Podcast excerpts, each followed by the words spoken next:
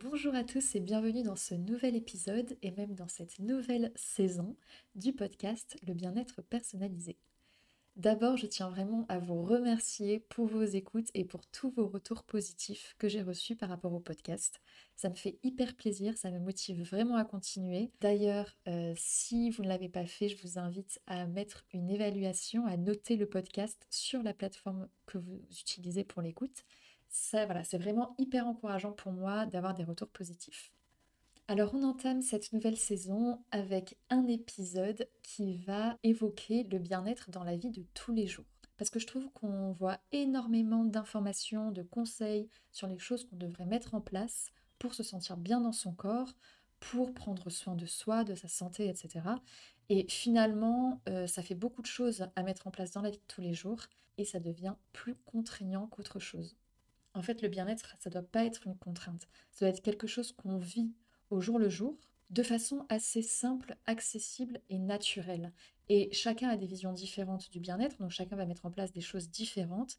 Et l'idée, c'est de trouver son juste équilibre et de se faire vraiment du bien, pas de se donner encore plus de contraintes, encore plus de choses à faire. Sinon déjà ça tient pas sur la durée et en plus de ça ça peut vraiment créer des frustrations et trop de contraintes encore une fois. Donc voilà, si cette thématique vous intéresse, je vous souhaite une bonne écoute. Bonjour à tous et bienvenue sur mon podcast Le bien-être personnalisé. Je suis Isabelle et je vous donne les clés pour vous sentir bien au quotidien par des petits gestes simples et hyper accessibles pour faire de votre corps un véritable allié pour toute la vie.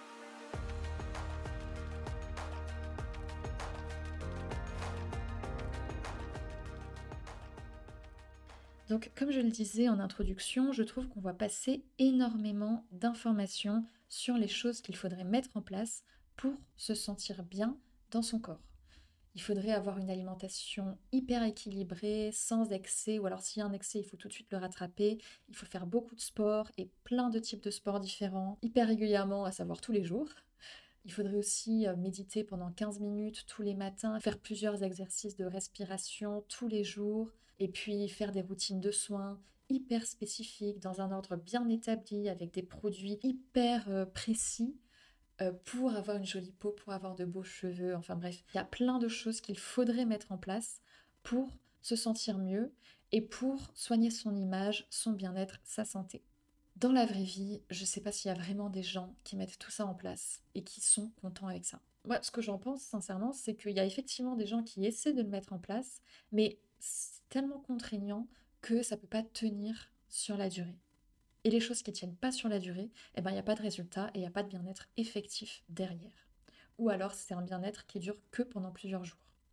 Alors que quand on parle de bien-être, on parle aussi, on fait référence quand même à la santé, à son corps, c'est quelque chose qui doit être absolument durable. Hein. Il n'y a que comme ça que c'est efficace.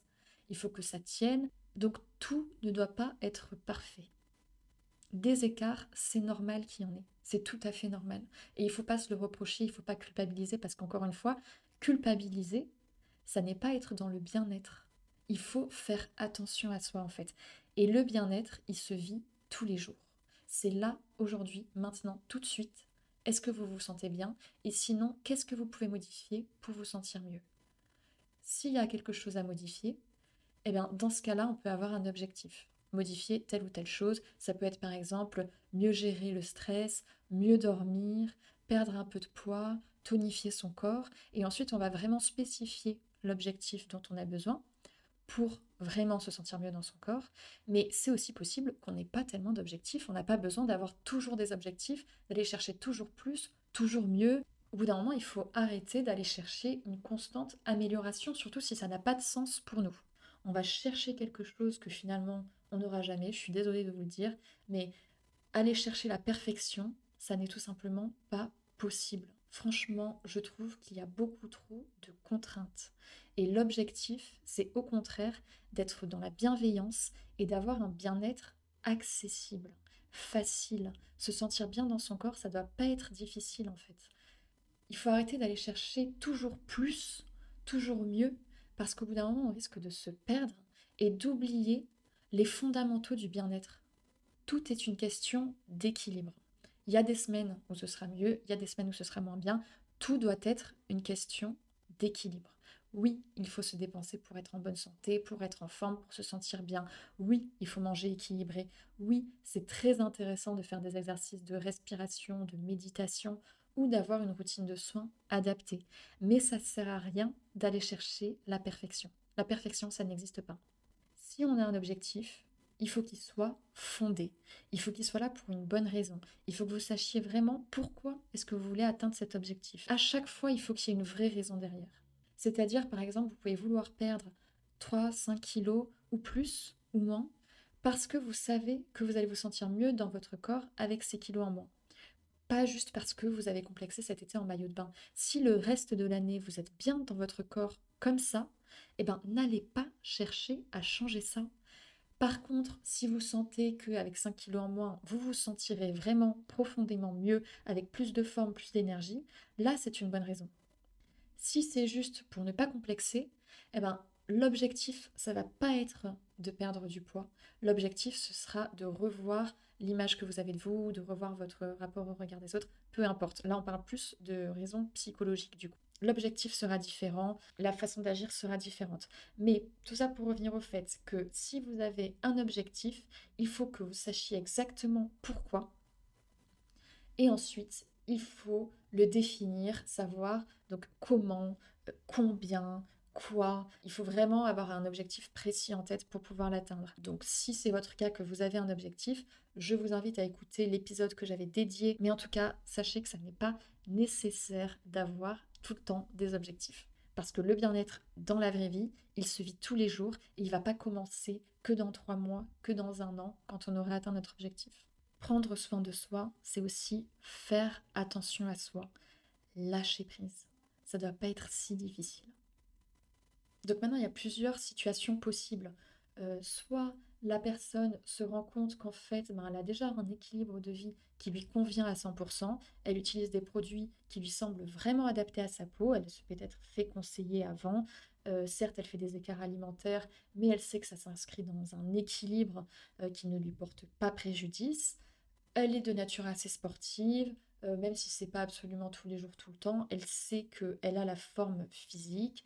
Enfin bref, la personne qui sait qu'elle a déjà un équilibre de vie, il faut qu'elle se fiche la paix, qu'elle se laisse un peu tranquille, qu'elle lâche prise par rapport à tous les objectifs qu'elle peut se fixer de façon consciente ou inconsciente d'ailleurs. Ensuite, il y a parfois des personnes qui pensent qu'elles sont sur le bon équilibre de vie, mais en réalité, elles pourraient optimiser certains gestes pour se sentir mieux sur le long terme. Parce que effectivement, le bien-être, c'est pas une ligne droite parce que le corps vieillit, parce qu'il y a des choses qui changent. Et du coup, il y a parfois des changements aussi à opérer dans la vie de tous les jours pour continuer d'optimiser son bien-être. Et donc, parfois, la personne pense qu'elle est sur la bonne voie, qu'elle fait suffisamment, alors qu'en réalité, ça pourrait être optimisé.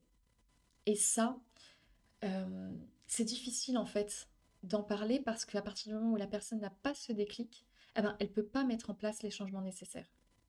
Parfois, elle peut vivre un changement dans sa vie, que ce soit dans sa vie familiale ou sentimentale. Ça peut être une naissance, ça peut être une séparation, un changement de carrière aussi, un déménagement, peu importe, ça peut être un changement de vie qui va lui donner ce déclic et lui dire, euh, là, en fait, un peu dépassé par les choses. Là, finalement, est-ce que tu as vraiment autant d'énergie que ce que tu pensais? Est-ce que tu pourrais pas faire davantage de relaxation ou faire des exercices différents pour en ressentir plus de bénéfices? Est-ce que tes séances de sport pourraient pas être euh, revues euh, pour être plus efficaces? Enfin bref, comme le corps change, c'est normal aussi au bout d'un moment d'opérer à des changements euh, dans la vie de tous les jours pour continuer à optimiser son bien-être, mais que ça reste toujours accessible et qu'il y ait une vraie plus-value dans son ressenti au jour le jour. Donc, si jamais vous êtes dans ce cas-là, eh ben, il faut que vous ayez un déclic.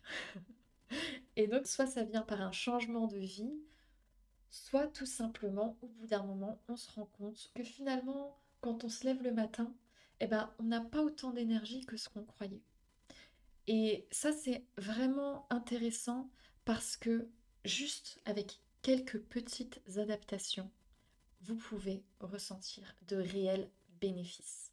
la personne qui est dans cette situation-là peut penser que ça va être vraiment très contraignant de changer des choses pour se sentir mieux et pour atteindre des petits objectifs. Elle peut penser que ça va être trop difficile, que c'est pas fait pour elle, que ce sera plus tard, machin. Alors qu'en réalité, c'est pas le cas parce qu'il y a déjà des choses très très simples et accessibles qui peuvent faire une différence. Bon, je pense que ça, on l'a suffisamment compris. Donc je passe à la troisième situation. Ça peut être donc des personnes qui ont un objectif en tête. Et là, je parle uniquement des objectifs qui permettront vraiment derrière de ressentir une amélioration sur le bien-être. Il y en a parfois qui ont l'objectif de perdre 3 kilos, mais ça fait 5 ans qu'elles ont cet objectif-là, et en réalité, elles n'en ont pas particulièrement besoin. C'est comme une illusion, en fait. Elles se disent qu'avec 3 kilos en moins, elles se sentiraient mieux dans leur corps, alors qu'en fait, ce ne serait pas forcément le cas.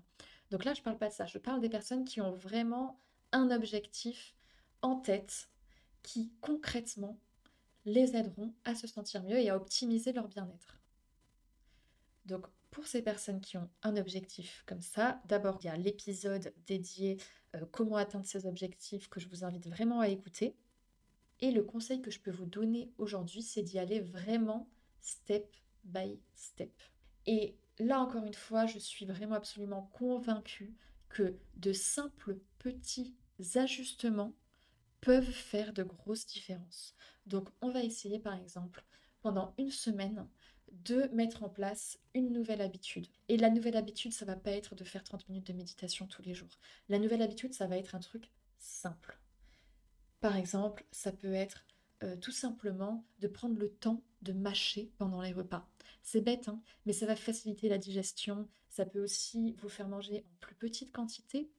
Donc l'idée, c'est de mettre en place des petits changements. Et une fois qu'on a mis une nouvelle habitude en place, on peut en mettre une nouvelle. Mais ça va pas être du jour au lendemain. Euh, je mange beaucoup moins, je fais beaucoup plus de sport, je me lève beaucoup plus tôt. Enfin bref, si on met trop de choses en place tout d'un coup, eh ben, ça risque de ne pas durer. Et l'objectif, c'est justement de maintenir les résultats et de ne pas revenir en arrière. Il y a quelque chose que je trouve hyper important à faire pour réussir à mettre en place des petits changements ou de nouvelles habitudes au quotidien. Et je trouve qu'on n'en parle pas assez. C'est de créer un environnement propice et organisé en fonction de ses objectifs. Par exemple, si votre objectif c'est de cuisiner davantage, donc de manger plus de fait maison, vous pouvez par exemple avoir envie de vous mettre au batch cooking. Donc le principe c'est de cuisiner pendant deux heures une fois par semaine en préparant tous les repas de la semaine, grosso modo. Si vous voulez changer votre façon de vous y prendre en cuisine dans votre alimentation et que votre cuisine reste organisée de la même façon, bah ça va être vraiment compliqué d'opérer à de vrais changements. Si vous voulez mettre en place ces nouveaux gestes, eh bien il faut que votre environnement s'y prête. Donc je vous conseille vivement de réorganiser votre cuisine pour que ça vous donne plus envie de cuisiner maison, pour que le batch cooking vous semble beaucoup plus facile. Parce que effectivement, vous avez tous vos féculents ici, vous voulez manger plus de légumes, vous avez systématiquement des légumes, que ce soit euh, dans votre congélateur ou euh, dans vos légumes frais. Vous vous organisez de façon à atteindre vos objectifs. Si vous voulez cuisiner davantage, ayez une cuisine qui vous invite à y passer plus de temps. Et pour ça, ça va passer par un sacré tri et une réorganisation des placards de la cuisine. Ça prend un peu de temps, certes, mais c'est pas non plus une montagne à gravir. Il suffit de vider tous les placards, on nettoie et on re-range de façon différente, d'une façon qui soit optimisée pour faciliter l'atteinte de nos objectifs. C'est hyper important. Pareil, si vous voulez changer votre routine de soins, utiliser des cosmétiques plus adaptés, on fait le tri dans les placards de la salle de bain. On sort tout, on nettoie et on re-range de façon optimisée. Et quand on fait du tri, il s'agit aussi de voir qu'est-ce qu'on garde, pourquoi, de quoi est-ce qu'on se sépare, pour avoir derrière une organisation qui soit beaucoup plus nette en fait, et des placards qui donnent envie d'utiliser les bons produits au bon moment. Le bien-être dans la vie de tous les jours, il faut que ce soit facile et accessible. Donc c'est pas avec des placards complètement encombrés et pas du tout adaptés à nos besoins qu'on va réussir à atteindre nos objectifs et à se sentir profondément mieux au jour le jour. Donc pareil, dans la garde-robe, dans le dressing, on fait un grand tri pour avoir des vêtements qui vraiment sont confortables, qui nous mettent en valeur, dans lesquels on se sent bien en fait, tout simplement. Faire du tri, c'est essentiel pour se créer un environnement propice et organisé pour atteindre ses objectifs. Ce sera beaucoup plus simple en fait. En ouvrant votre placard, vous allez faire des choix différents qui vous permettront beaucoup plus facilement d'atteindre vos objectifs. L'organisation est essentielle pour optimiser son bien-être et son image aussi.